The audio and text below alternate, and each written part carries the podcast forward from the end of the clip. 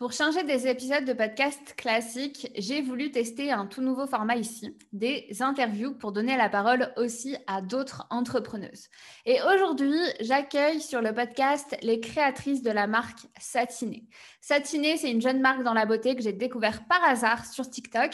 Et en faisant mes petites recherches, je me suis rendu compte qu'au final, les créatrices ont déjà été clientes de l'entrepreneuse. Donc tout de suite, j'ai pris contact avec elles pour en savoir plus sur leur marque. Et ce sont deux sœurs et elles vont vous révéler dans ce podcast leurs doutes, leurs conseils et leur parcours de leur chambre d'étudiante à une entreprise numéro un dans leur domaine. C'est parti.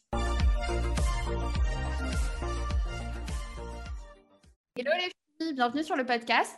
Coucou Iman, merci, euh, merci à toi de nous avoir invités. Bah, merci d'avoir accepté l'invitation.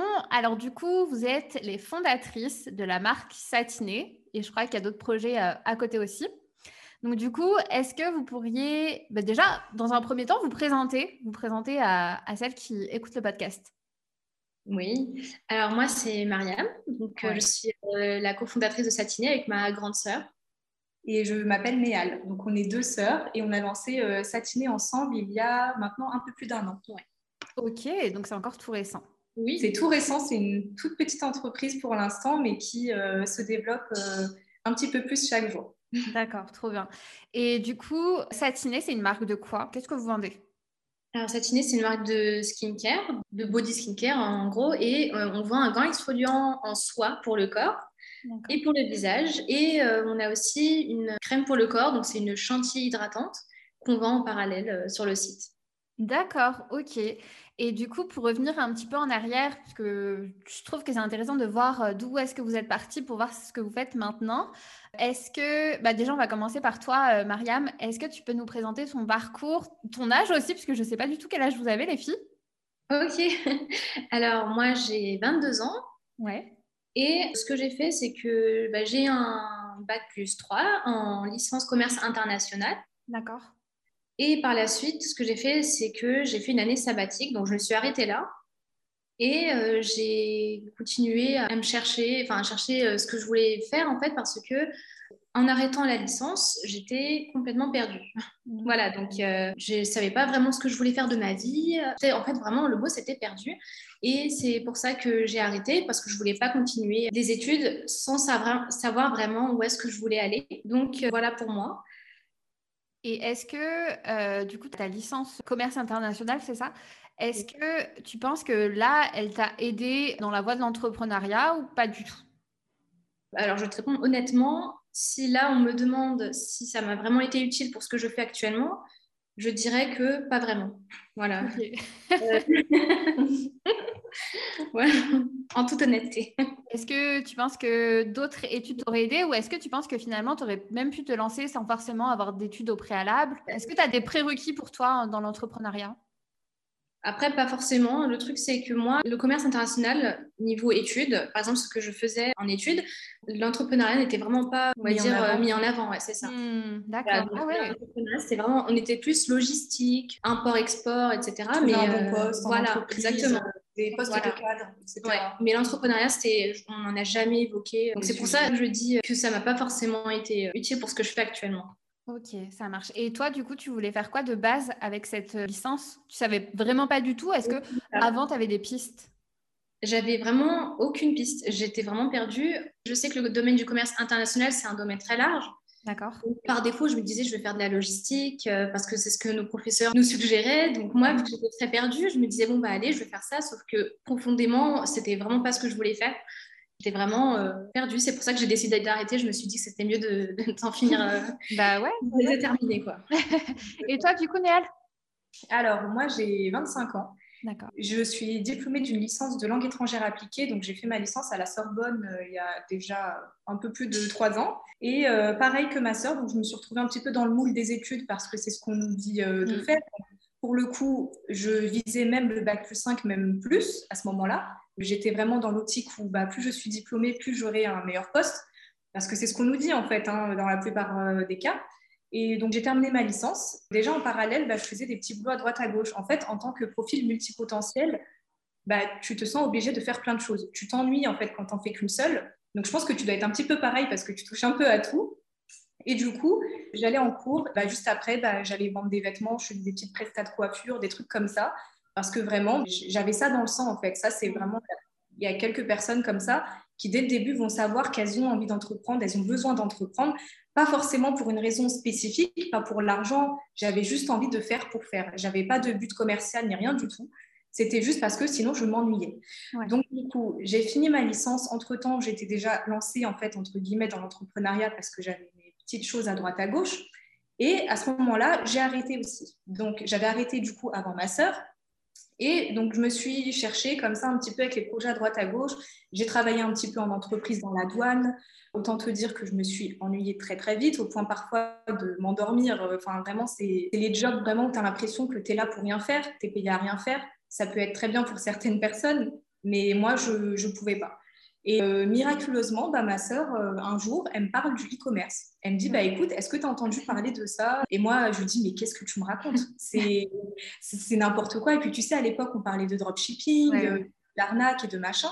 Moi, j'ai associé ça vraiment comme une vraie boomer au, à l'arnaque et à tout ce qu'il ne faut pas faire. Bah, elle m'en a parlé, on s'y intéressé et on s'est retrouvés là-dedans, comme ça, comme par magie. Mmh. Ouais, voilà. C'est arrivé comme ça. Le hasard qui a fait que. Qu'on s'est lancé dedans. Bon, entre-temps, on a chacune lancé notre petite, nos petites boutiques côte à côte. D'accord. Pour résumer, on a arrêté nos études, on a fait une petite pause. On a découvert le e-commerce entre-temps. Chacune a lancé ses petites boutiques euh, à droite à gauche. Et puis, on a décidé finalement de s'associer pour satiner parce qu'on s'est dit, bah, on a chacune acquis nos expériences hmm. pour euh, rejoindre nos forces pour créer un gros projet et quelque chose de plus concret. Et c'est pour ça qu'on a créé Satiner et qu'on s'est dit, allez, on s'associe, euh, on rentre dans le vif du sujet et là, on tape fort. Trop bien. Et les projets que vous aviez lancés euh, avant, vous les avez encore à côté ou pas du tout? Alors non, on les a pas parce qu'en fait, c'est ça la magie aussi du parcours dans le e-commerce et dans l'entrepreneuriat en général, c'est que tu vas lancer plusieurs projets au début qui vont réussir ou pas qui vont marcher ou pas. Euh, pour le cas, nous, on aurait pu les faire prospérer. C'est juste qu'en fait, ça ne répondait pas à toutes nos exigences, c'est-à-dire qu'on avait un besoin de perfectionner la chose, on avait envie de le développer, on avait envie d'y associer des idées qu'on avait précisément qu'on ne pouvait pas forcément mettre en place dans nos anciens projets.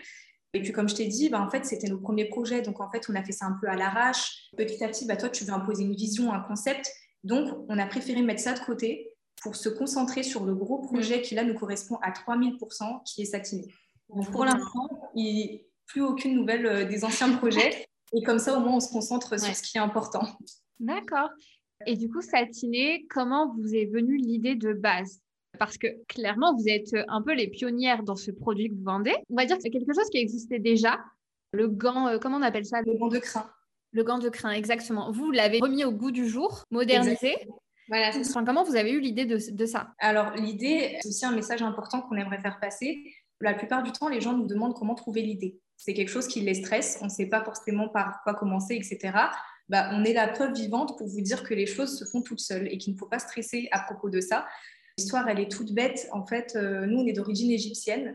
Et dans notre culture, on n'a pas le gant de crin, donc euh, qui se retrouve plutôt euh, dans le Maghreb. Nous, on n'a pas cette culture du gant de crin. On l'a essayé, on n'a pas du tout adhéré parce que bah, ça nous fait mal. Déjà, ça fait très mal à la peau pour les peaux sensibles. C'est un produit qui est assez euh, agressif quand même.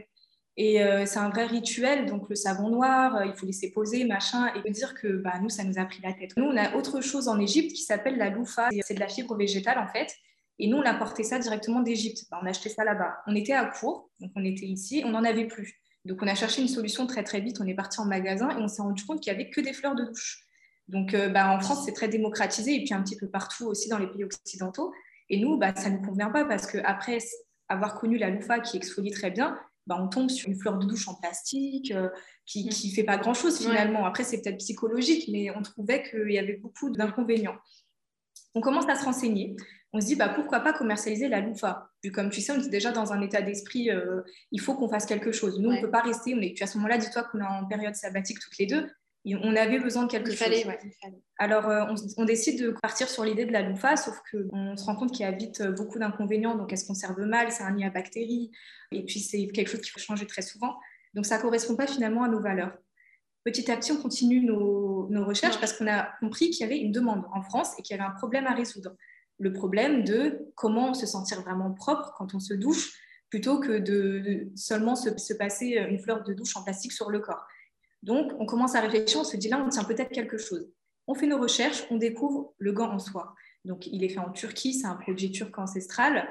On se rend compte qu'en fait, il correspond à tout ce qu'on recherche parce que c'est un dérivé du gant de crin classique qu'on connaît, sauf qu'il n'y a pas de douleur. Il s'utilise qu'avec de l'eau et il est réutilisable pendant un an, il ne se déchire pas, etc. etc. Il est naturel. Exactement. Et il est 100% naturel. Et donc, ça répond à toutes les problématiques actuelles, en fait.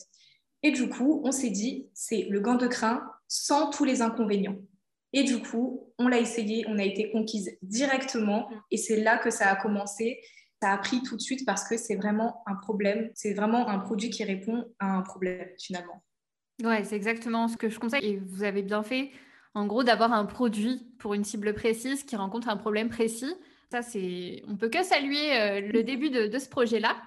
Du coup, au tout début, vous aviez un budget consacré à ce projet ou pas? Vous pas de budget Pas de budget, pas de budget fixe parce qu'au début, de toute façon, c'était un. On, s'est dit, on va essayer. Donc, euh, la question, c'était quoi? Bah, On va en commander 10 on commande des petits gants, c'est pas grand chose. En fait, on n'a pas tout de suite eu cette vision euh, exponentielle du business où il fallait qu'on ait un gros stock, euh, un, local, machin. Pas du tout. Ça a commencé dans notre petite chambre euh, qui fait 9 mètres carrés. On s'est dit, allez, on va en commander 10 histoire de voir comment ça prend.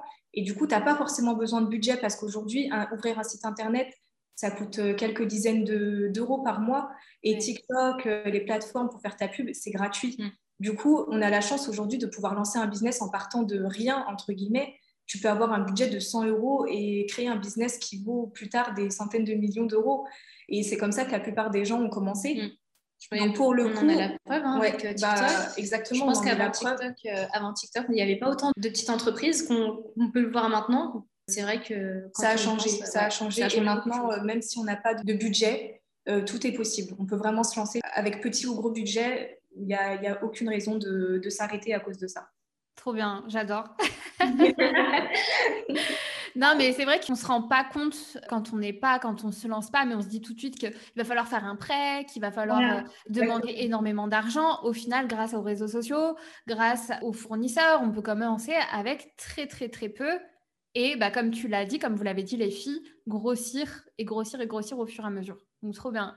Exactement ça? Et du coup, l'association, comment ça se passe entre vous deux?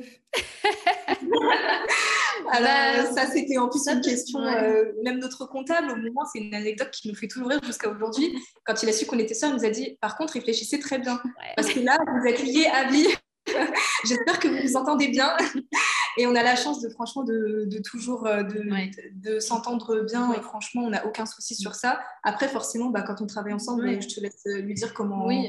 parfois. Euh, Après c'est ça de travailler avec sa sœur, on est tout le temps ensemble, donc c'est normal qu'il y ait des petits des petites phases où ça ne va pas forcément, mais après, on n'oublie pas qu'on a un projet ensemble, qu'on a une entreprise ensemble, donc on... ça surpasse voilà. en fait. Ok, ok. Et comment vous, arrivez à vous répartir les tâches? Est-ce qu'il y a une répartition claire ou pas? Pour les répartitions, en fait, ça, peut dépendre. En général, oui, chaque jour, par exemple, on se dit, alors, toi, tu vas te concentrer sur ça, moi, je vais me concentrer sur ça. par exemple, moi, je suis plus euh, sur un domaine en particulier, par exemple, tout ce qui est par exemple, en rapport avec la poste, etc. Préparation de commandes, les étiquettes, etc. Par exemple, tout ce qui est préparation de commandes, je suis plus euh, spécialisée dans le domaine. Elle, elle est plus tout ce qui est euh, administratif, etc. Par contre, après, souvent, on passe les choses en même temps. Changer, ouais. C'est pour ça, en fait, c'est quelque chose de très important. Il faut qu'on ait toutes les deux la main sur tout. Parce que si un jour, il y en a une qui peut plus se permettre de faire quelque chose, il faut que l'autre, elle puisse euh, reprendre, en fait. Ok, très bien. Donc, euh, on est d'accord, s'associer, il faut trouver le binôme parfait. Quand c'est sa sœur, ça peut être facile parce qu'on se connaît, on connaît les qualités, les défauts forcément de sa sœur. Est-ce que pour vous, vous considérez à l'heure actuelle que c'est un, un avantage dans votre métier? Alors, je me permets de répondre parce qu'en fait, j'ai testé les deux. Donc, comme ça, je peux donner mon avis sur euh, l'association amicale et familiale d'un autre côté. La réponse est euh, unanime. Hein. Quand on travaille en famille, éventuellement donc avec sa sœur, il y a quasiment que des avantages. C'est ta sœur, donc euh, tu sais qu'elle ne va pas s'énerver quand tu vas lui demander de faire quelque chose parce que ses intérêts sont les siens c'est ta sœur finalement, vous pouvez vous disputer sur 3000 choses, au final vous allez vous retrouver. C'est quelque chose que vous avez créé ensemble, donc il n'y a personne qui va jalouser l'autre, il n'y a personne qui va essayer de voir euh, ses intérêts elle chez toi, etc. Par expérience, je me suis déjà associée à une amie il y a très longtemps, ça s'est très mal fini. Et c'est pour ça que jusqu'à aujourd'hui, je dis, bah, vraiment, comme tu le dis, assurez-vous de vous associer avec la très bonne personne. Il faut s'entendre, mais en plus se poser des questions sur le futur. Une fois que ça va marcher. Parce qu'au début, on a cette euphorie de se dire, on va lancer quelque chose à deux parce que ça nous motive. On a peur de se lancer seul. Mais quand on voit que ça commence à fonctionner ou quand des vraies problématiques se posent, là, bah forcément, on ne sait pas comment réagir. Donc, tu en as une sur deux qui va commencer à bah, avoir un peu les nerfs, une qui va mal gérer la chose, une qui va lui reprocher des choses. C'est pour ça qu'il faut toujours faire très attention et se questionner sur le futur. Comment vous comptez gérer les choses si ça fonctionne? Ok, merci pour ce conseil précieux parce que je pense que ça va en aider plus d'une, puisque comme tu l'as dit au début, c'est tout beau, tout rose, mais quand il y a les questions financières, euh, les questions euh, d'argent qui rentrent en, jeu, ou même plus la même vision de l'entreprise, ça peut vite être compliqué. Donc, ok, on valide euh, le fait de s'associer avec sa sœur. Alors là, vous avez eu l'idée, vous avez trouvé les fournisseurs. par, quoi vous avez commencé en fait ce projet? La grosse étape La grosse étape, ça a été la création de l'entreprise. La création de l'entreprise parce que tout le reste était déjà acquis, entre guillemets, dans le sens où on avait du temps. Donc la création de site internet, ça se fait vite. En quelques jours, tu peux l'avoir fait. Si tu as des difficultés, tu as des tutos un peu partout, etc. Donc, on a eu de la chance sur notre fournisseur qu'on a trouvé assez rapidement parce que, comme on dit, c'est un produit qui n'est pas très démocratisé. Donc, il y en a très peu qui le vendent finalement. Donc, une fois que tu en trouves un, tu sais qu'il y a quand même une grosse part de marché. Ce n'est pas comme les vêtements ou quelque chose comme ça. Nous, on a eu pas mal de chance. Par contre, la création d'entreprise, là, c'était plus compliqué parce que bah, tu as toutes les questions qui commencent à se mm. poser. Quel statut juridique Comment faire mes déclarations Vers qui je dois me diriger Est-ce que j'ai besoin d'un comptable mm comment ça se passe. Ça, c'était vraiment très compliqué au point où euh, parfois tu te retrouves avec bah, des vrais problèmes en fait. Ça, c'est la partie la plus compliquée, je pense, pour tous ceux qui ouvrent euh, une entreprise. C'est vraiment l'unanimité. La, ouais, la création de l'entreprise, je pense que c'est vraiment ce qui a été le plus. Euh, c'est ce qui vous a fait le plus peur. Parce qu'en fait, ça concrétise, ça concrétise l'idée de, base. exactement. En fait, on se dit que bah, là, ça rigole plus parce que ça devient officiel, il faut se déclarer. Et puis les gens aussi souvent demandent, bah, même si je ne fais pas du chiffre d'affaires, est-ce que j'aurai des choses à payer? Et puis c'est à ce moment-là qu'on conseille en fait, de se diriger vers quelqu'un qui s'y connaît ou de se former, parce qu'on va à ce moment-là lui conseiller le meilleur statut juridique, la mm. meilleure option mm. selon le, business. Et c'est vrai que ça peut être très vite déroutant au point où des gens pourraient même abandonner leur projet à cause de ça. Et c'est passer à côté d'une chose merveilleuse pour au final quelque chose de tout bête. Donc, euh, le but serait vraiment de, se renseigner au maximum et vraiment, ça ne fait pas peur. C'est vraiment une petite étape administrative à faire qui maintenant est aujourd'hui en tant que micro-entreprise, c'est gratuit. Ça se fait en 10 minutes sur Internet. Et puis après, c'est lancé, quoi. Ouais, ouais, ouais. C'est un truc à franchir et une fois que c'est fait, euh, tu es content de l'avoir fait. Exactement. Tu as mis les pieds dans le plat et tu sais que maintenant, bah, tu as juste à découvrir ton potentiel et à commencer à développer bah, ton rêve finalement. D'accord, ok, trop bien. Ça répond aussi à ma question suivante. Donc, ce qui a été le plus dur pour vous euh, au début. Donc, j'ai ma réponse. Ensuite vient l'étape des réseaux sociaux, c'est ça? Ouais, Oui. Comment ça s'est passé pour vous? C'était quoi le premier post, la première story? Parce que c'est ça qui fait peur en fait quand on se lance. Ah oui, tout à fait. il, y a, pas mal de choses à dire là euh, concernant en plus euh, bah, la prière de pas mal de monde. Est-ce que tu veux commencer et puis je continuerai? Par rapport aux réseaux sociaux, nous, ce qu'on savait, c'est que ce qui était sûr et certain, c'est qu'on allait se lancer sur les réseaux, sur tous les réseaux. On sait à quel point, de nos jours, les réseaux, c'est un trésor, en fait. Ce qu'on a fait, c'est qu'on a commencé avec bah, le réseau le plus connu en ce moment, c'est TikTok. C'était TikTok. Et euh, ce qu'on a fait, c'est qu'avant d'ouvrir, euh, avant de mettre en ligne nos produits, etc., ce qu'on a fait, c'est qu'on a voulu un peu teaser, entre guillemets, notre projet. C'est ça. Ce qu'on a fait, c'est qu'on a commencé par faire un compte TikTok où on donnait des tips pour l'entrepreneuriat, où on, donnait des tips skincare, des conseils, etc. Pour fidéliser un petit peu une audience avant de, lancer le, projet. Donc, euh, ce qui nous permettait d'avoir euh, bah, des abonnés avant même d'ouvrir officiellement l'entreprise, pour que les, gens sachent euh, ce qu'on allait faire un petit peu, qu'ils aient une petite idée de ce qui les attendait. Et c'est comme ça qu'on a ensuite continué avec TikTok. Et à partir du moment où on a lancé le produit, là, bah, ce qui a été bien, en fait, c'est qu'on a pu les teaser un peu au début. Donc, dès qu'on a lancé le produit... Il y avait de l'engouement déjà. Ouais, voilà, c'est ça. Il y a eu déjà ça, a créé déjà de... Bah, il y a eu de la conversion, en fait, directement. Et euh, c'est ça qui est bien. Ça, c'est les avantages de TikTok quand tu promouvois sur les réseaux sociaux en général. Hein. C'est être visible. Aujourd'hui, quand tu as une marque ou un business ou une, tu fais des prestations de services, tu dois être visible. Mm. Parce que comme on dit souvent, tu as beau avoir le meilleur produit, Si personne ne sait qu'il existe, ça ne sert à rien. Et du coup, le but, ça a été vraiment d'être visible partout, sur tous les, tous les canaux, en fait, pour euh, histoire déjà de marquer son territoire, de marquer sa position. On était les premières en France à démocratiser ce produit et on voulait le faire savoir. Et du coup, ça a bien marché. Euh, ça, c'est les avantages parce que euh, des inconvénients, il y en a pas mal. On a mis pas mal de temps avant de se montrer déjà sur TikTok. C'est une chose importante à signaler. On a mis quand même six mois avant de se montrer. On, était, on est très, très introvertis, très timides. Sauf que c'était un passage obligatoire pour nous.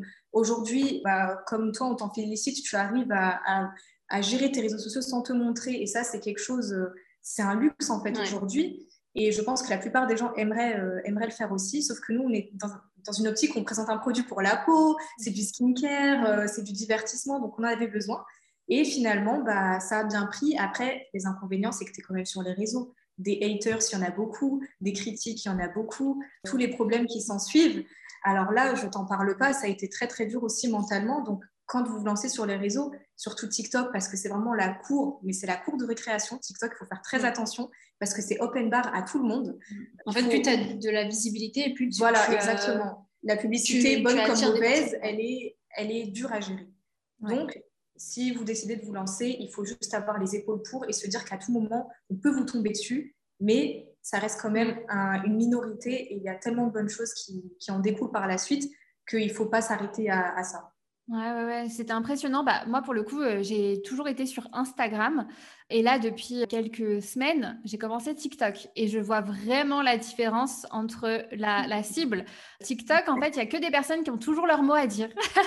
Ils veulent toujours te contredire. En fait, tu n'as jamais raison. Sur TikTok, il y aura toujours quelqu'un qui sera là pour te contredire. C'est vraiment tout le monde est expert sur TikTok. Tout le monde a raison sur TikTok. Tout le monde a toujours quelque chose à dire. Même toi qui, bah, tu n'as plus rien à prouver, tu vas quand même trouver quelque chose à te dire. Alors que sur Instagram, tu as une communauté qui te fait confiance les yeux fermés. C'est quand même fou de se dire que bah, c'est deux mondes différents. Quoi. Ouais, ouais. c'est sûr. Mais c'est le jeu, c'est le jeu TikTok, ça ramène beaucoup, beaucoup, beaucoup de visibilité euh, d'un coup. Donc c'est bien, c'est un gros avantage, mais voilà, il faut être prête aussi. Euh, Exactement, il faut juste se tenir prêt. ok, d'accord. Donc euh, en gros, pour résumer, ce serait vraiment de créer sa communauté en amont. Et est-ce qu'au moment où vous êtes exposé, est-ce que vous avez vu un boom en plus avec ça ou pas? Alors quand même oui, parce qu'en fait déjà tu te sens plus libre dans la création de ton contenu. Euh, ça te permet de faire déjà beaucoup plus de choses. Les gens font. En fait, aujourd'hui, on a tendance à s'arrêter sur une vidéo quand on voit un, visage. On est humain, on réagit plus à, quelque chose qu'on connaît plutôt qu'à des objets. Par exemple, une anecdote qui nous fait rire, quand on a commencé nos lives, on montrait que nos mains. Donc la caméra était dirigée sur nos mains. Et jusqu'à aujourd'hui, on a quelques abonnés qui s'en manquent encore parce que bah, c'était pas intéressant du tout. On avait 10 personnes dans nos lives et puis j'ai envie de te dire qui a envie de s'arrêter pour regarder des mains? Et quand on a commencé à se montrer un petit peu, bah là, forcément, bah, ça crée de la proximité. En fait, les gens s'identifient à toi et bah, tu crées des liens. Et ça, c'est forcément, ça s'est ressenti sur plein de choses. Après, c'est pas obligatoire. Je ne mm. dirais pas jusqu'à dire que pour réussir, tu dois te montrer. Pas du tout. Il y en a qui arrivent à faire sans. C'est juste que notre produit nécessitait qu'on se montre, tout simplement. Oui, ouais, je vois. Et du coup, est-ce que l'option euh, de prendre par exemple euh, une égérie, un mannequin, est-ce que vous y avez pensé? Euh, Oui, oui. Oui, on, a, on y a pensé. Et puis aujourd'hui, par exemple, on a des, personnes, ouais, des ambassadrices, on a des personnes qui, qui font du contenu pour nous. Voilà, donc on, de toute façon, à deux, on ne pourra pas éternellement créer le contenu qu'on veut, etc. Donc c'est pour ça qu'on fait appel à des ambassadrices, à des influenceurs, etc. Donc ça, c'est vraiment parce qu'il le faut en fait. D'accord. C'est obligatoire euh, d'avoir d'autres personnes euh, qui, qui, représentent ta marque. Mmh, mmh, mmh. Bah, D'ailleurs, en parlant d'influenceurs, moi, pour le coup, je vous ai connu à ce moment-là. Il y avait une influenceuse, je ne sais plus laquelle, qui faisait la promotion de votre produit. Et là, il y a ma sœur qui me dit Ah, mais attends, mais c'est trop bien, euh, je vais l'acheter, etc. Et donc, du coup, bah, c'est comme ça que j'ai découvert votre compte TikTok. Et j'ai vu une vidéo qui a fait énormément, énormément de vues. Vous montiez un avant, après, il me semble. Est-ce que les vidéos virales, est-ce que c'est ça qui a fait partie de votre euh, développement en aussi peu de temps, pour le coup? Alors là, bien sûr, là, là c'est clair et net. La réponse C'est la magie de TikTok. En fait, tu peux venir viral du jour au lendemain. Surtout quand tu as un business, ça se ressent tout de suite. Après, c'est là, la vidéo dont tu parles, c'était un avant-après. Donc forcément, c'était du concret. C'est des gens qui forcément s'identifiaient à ce problème de peau. Ils ont vu que ça fonctionnait, alors ils ont acheté. Par contre, on a d'autres vidéos qui ont fait des millions de vues et qui n'ont rapporté aucune vente. Ça parce que c'est plutôt du divertissement ou c'est plutôt quelque chose euh, que tu vas liker et puis tu vas partir. Voilà, donc c'est pour ça qu'il faut être aussi très stratégique dans son contenu. C'est vrai que bah, rendre euh, une vidéo virale, bah, dans tous les cas, tu gagnes en abonnés, tu gagnes en crédibilité et surtout en visibilité. Justement, toi, tu nous as découvert comme ça à travers bah, quelqu'un qui, qui, parlait de nous. Et c'est pour ça que ça reste très, très important quand on a un business, il faut se lancer sur TikTok. De toute façon, tous les réseaux sociaux se sentent menacés par TikTok. Tout le monde a recopié les stratégies de TikTok et c'est pas pour rien. C'est parce que TikTok aujourd'hui offre tellement d'opportunités, que ce soit euh, d'un point de vue euh, du divertissement ou de business, que mm. c'est l'endroit où il faut être aujourd'hui. Mm. Et est-ce que vous pensez que du coup sur TikTok, la conversion, elle se fait plus facilement parce que je sais que pour le coup, pour avoir testé, j'ai l'impression que bah, c'est facile de générer des vues, comme, comme vous l'avez dit.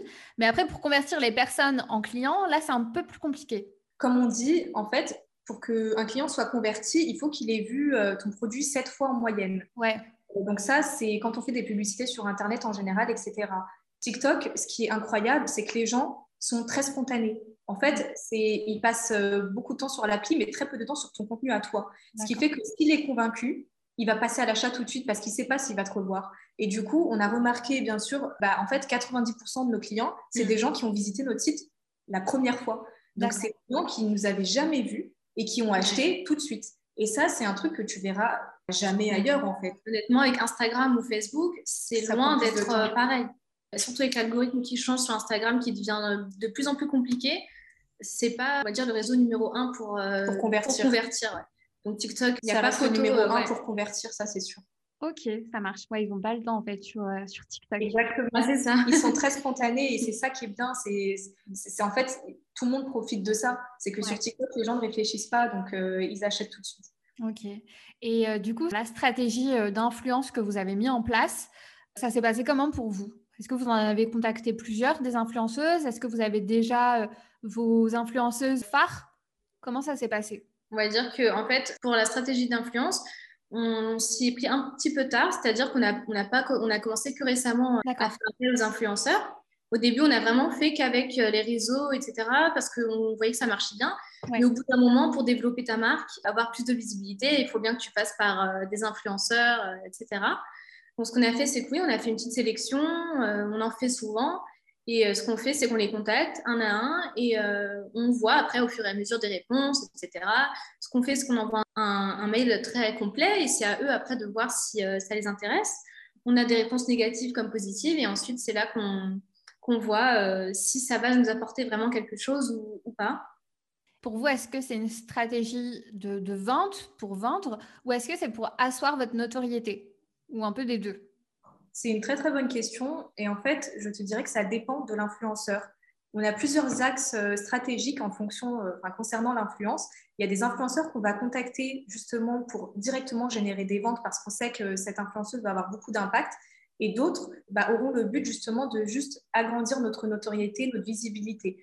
Donc c'est pour ça qu'il ne faut pas forcément tout le temps viser la rentabilité mmh. et euh, les ventes. C'est vraiment deux stratégies à mettre en place parce que les ventes toutes seules ne font pas tout il faut être visible partout. Et du coup, ça, ça va vraiment dépendre du profil de l'influenceur. D'accord. Et ça, comment vous arrivez à le voir? Euh, C'est par l'influenceur que vous regardez ou c'est par son nombre d'abonnés? Comment vous allez réussir à déterminer ça? Notre expérience déjà. Ouais, déjà notre expérience parce qu'on suit beaucoup. Ouais, on suit beaucoup d'influenceurs. C'est vrai que maintenant on sait qui peut représenter notre produit ou pas parce que c'est pas tous les influenceurs. Euh, on peut avoir un influenceur à un million d'abonnés mais qui ne sera pas vraiment bénéfique pour nous. Et on en a qui, eux, n'ont pas forcément beaucoup, mais on sait qu'ils peuvent avoir beaucoup d'impact. Donc, ça vous a bien aidé à, développer. Ouais, tout à fait. Ensuite, c'est à nous de, vérifier ces statistiques, de voir euh, s'il est capable de convertir sur ses anciennes collaborations, comment ça s'est passé. Est-ce que cette personne-là est plus euh, vraiment dans le partage des bons plans? Est-ce que sa communauté attend vraiment de lui de présenter un bon produit? Ou est-ce qu'il est surtout là pour faire vitrine, en gros, et être euh, représentateur de ta marque? Ça, c'est des choses à prendre en compte ben, avec l'expérience, tout simplement. Ok, ouais. Oui, donc en gros, il faut vraiment faire attention. Avec qui faire un partenariat, pas regarder uniquement le nombre d'abonnés. Exactement. Ça, c'est sûr, ouais. Mm. Ça marche. Merci pour tous ces conseils. Du coup, bah là, Satiné, ça fait un an, si je ne dis pas de bêtises, c'est à peu près? Un an et quelques, oui. Un an et quelques. Ça représente quoi en quelques chiffres? Ce que vous pouvez dire Alors, en quelques chiffres, tout d'abord, Satiné, quand elle a été lancée, c'était une micro-entreprise. Pour le coup, on n'avait pas des, chiffres exponentiels parce que bah, déjà, on était limité au niveau de nos dépenses à nous, en fait, de notre investissement. C'est pour ça qu'on a décidé aussi, on s'est posé toutes les deux, on s'est dit, bah, maintenant, nous, on vise vraiment un tel chiffre par mois. Il va falloir qu'on s'associe, il va falloir qu'on passe en société, il va falloir qu'on redouble d'efforts et qu'on multiplie nos investissements. C'est pour ça qu'on a fermé la micro-entreprise avant même d'avoir atteint un seuil euh, spécifique. Hein. La plupart des gens attendent d'avoir atteint un seuil. Nous, on n'a pas fait ça, on a fermé, ouvert la société. Et pour l'instant, vu qu'elle est encore toute fraîche, donc la société, elle n'a même pas un mois encore, mais par exemple, tu fais un placement avec une influenceuse, tu peux avoisiner les 15 000 euros en 24 heures, ah par exemple, avec euh, un placement d'influenceur. Donc, c'est pour te dire à quel point tu as l'occasion en fait de, peaufiner un petit peu tout ça. En fonction de ton investissement, bah, tu peux décupler peut-être ce chiffre encore. Sauf que vu qu'elle est encore très très jeune comme mm. entreprise, ce pas des chiffres pour l'instant qui vont faire rêver, ou on ne sait pas, peut-être que si. C'est vrai que ben, avec tes stratégies d'influence, tu es capable de faire des dizaines de milliers d'euros en, 24 heures, par exemple. Mais c'est trop bien. Je pense que vous ne vous rendez pas compte parce que vous avez sûrement de très hauts objectifs. Mais en moins d'un an, vous avez réussi à avoir une communauté, je crois, de 37 000 abonnés sur TikTok, si, si je ne me trompe pas. Vous êtes sur quels réseaux sociaux également? On est sur, euh, Instagram. Instagram, donc là, on est à un peu plus de 4500 abonnés. C'est un peu plus difficile à, développer Instagram. Mm. Notre réseau principal est TikTok, forcément. On est sur Pinterest aussi, qui prend très très bien au niveau de euh, les vues sur Pinterest. Et pour la conversion, c'est incroyable d'ailleurs. Pour tous ceux qui euh, n'y pensent pas, c'est une, pépite. Pinterest, il faut vraiment y être aussi. Sur Facebook, oui. Et sur Facebook, qui prend pas mal. C'est vraiment le conseil qu'on nous donne, c'est vraiment d'être présent partout peu importe le nombre d'abonnés en fait, parce qu'il euh, y aura toujours des, gens sur votre site, peu importe votre nombre d'abonnés. Et du coup, vous utilisez de la stratégie euh, payante, enfin de la pub ou pas? Ou pas du tout? Bah, C'est très récemment qu'on a commencé à opter pour la pub. Très très récemment, je, te parle en termes de jours. Oui, parce qu'au bout d'un moment, euh, il faut aller un petit peu plus loin. Ouais, on a commencé par faire de la pub payante sur beaucoup de réseaux, sur bah, quasiment tous les réseaux qu'on vient de citer. On a dû passer par là.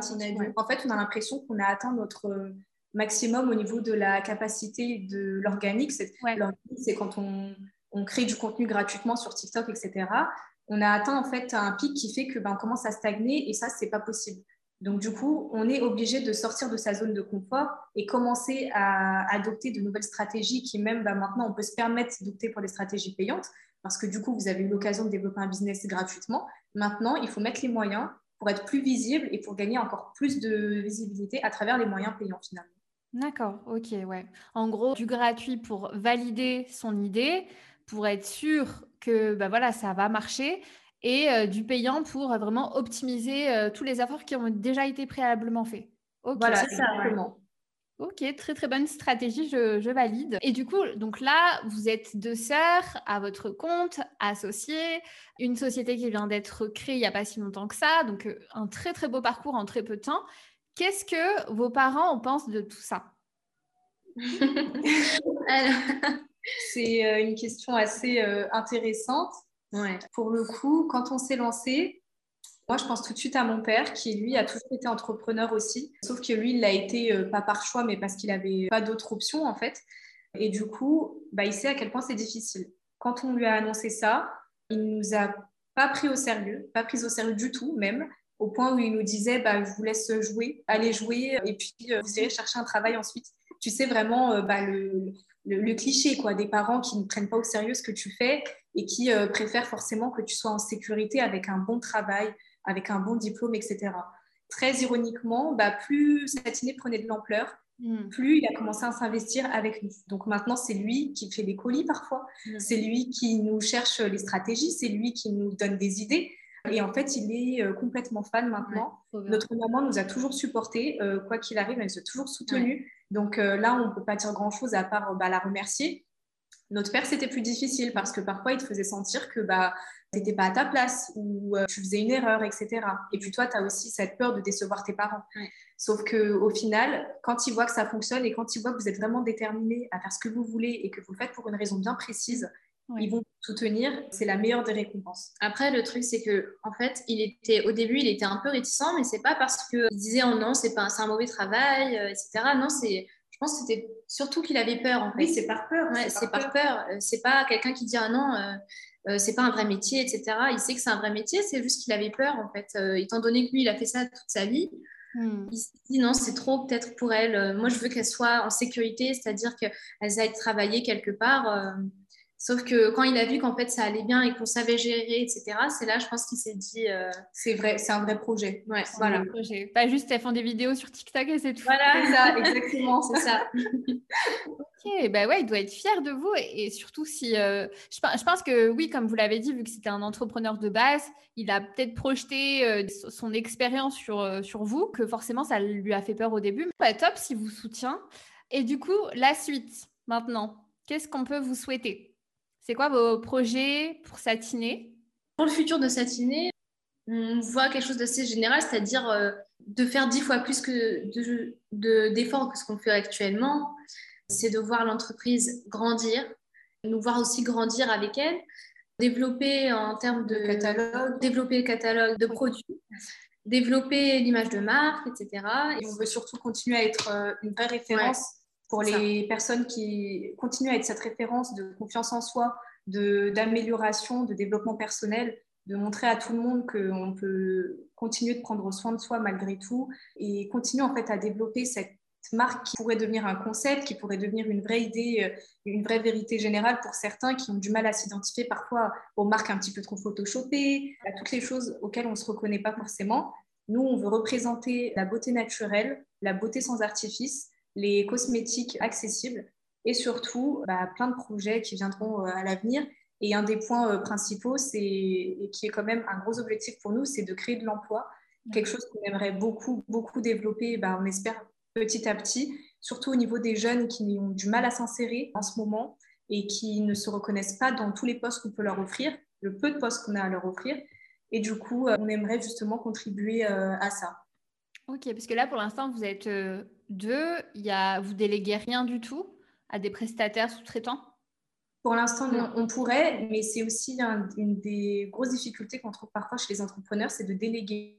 On a beaucoup de mal à déléguer, on a l'impression qu'on doit tout faire nous-mêmes. C'est vrai qu'au bout d'un moment, ça ne suit plus. Donc, euh, petit à petit, pourquoi pas commencer à déléguer, prendre des alternants, des stagiaires pour toutes les personnes qui en ont besoin avant d'embaucher quelqu'un, euh, être sûr qu'on aura de quoi en fait embaucher quelqu'un mais en attendant, offrir des opportunités comme ça à toutes les personnes qui en ont besoin. Complètement, trop bien.